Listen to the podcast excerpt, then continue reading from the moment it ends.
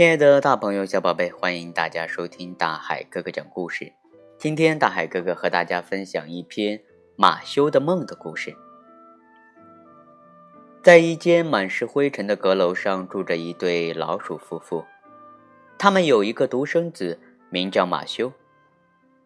在阁楼的一个挂着蜘蛛网的角落里，堆着书、报纸和杂志，一盏破旧的台灯，还有一个破破烂烂的布娃娃，那就是马修的角落。老鼠夫妇很穷，但他们对儿子马修的期望很高。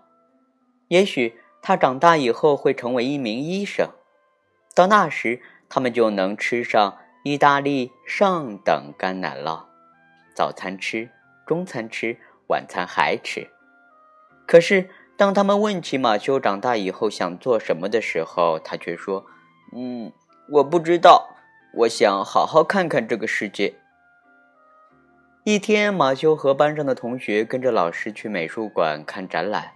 这是马修第一次去美术馆，那儿看到的令他们大吃一惊。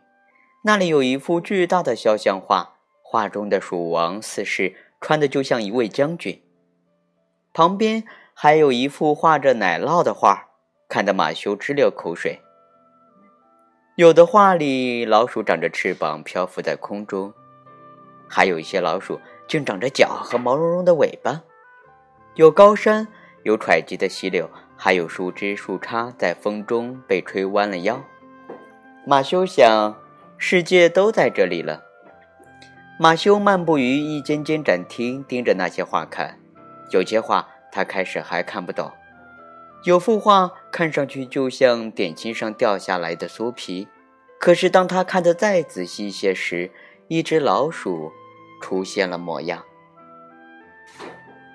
转过一个拐角，马修发现自己与另外一只小老鼠面对面的站着。他对他微笑：“我叫尼克莱塔。”他说。这些画太奇妙了，是吧？那天晚上，马修做了一个奇怪的梦。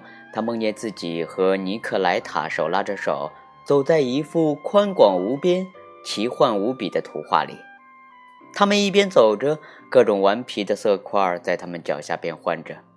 一群太阳和月亮围绕着他们，轻柔地舞动着，和着那从远方飘来的乐曲声。马修从来没那么快乐过。他拥抱了尼克莱塔，他轻声地说：“让我们永远留在这里吧。”突然，马修惊醒过来，这里只有他自己。尼克莱塔和美梦一起消失了，他的阁楼一角看上去又灰暗又阴沉，这让他觉得自己的生活也同样灰暗，没有希望。泪水在他的眼眶里打转。好了，亲爱的大朋友、小宝贝们，今天我和大家分享到。呃，马修的梦的上集，嗯，下一集呢，大海哥哥明天再和大家继续分享。好了，我们明天见。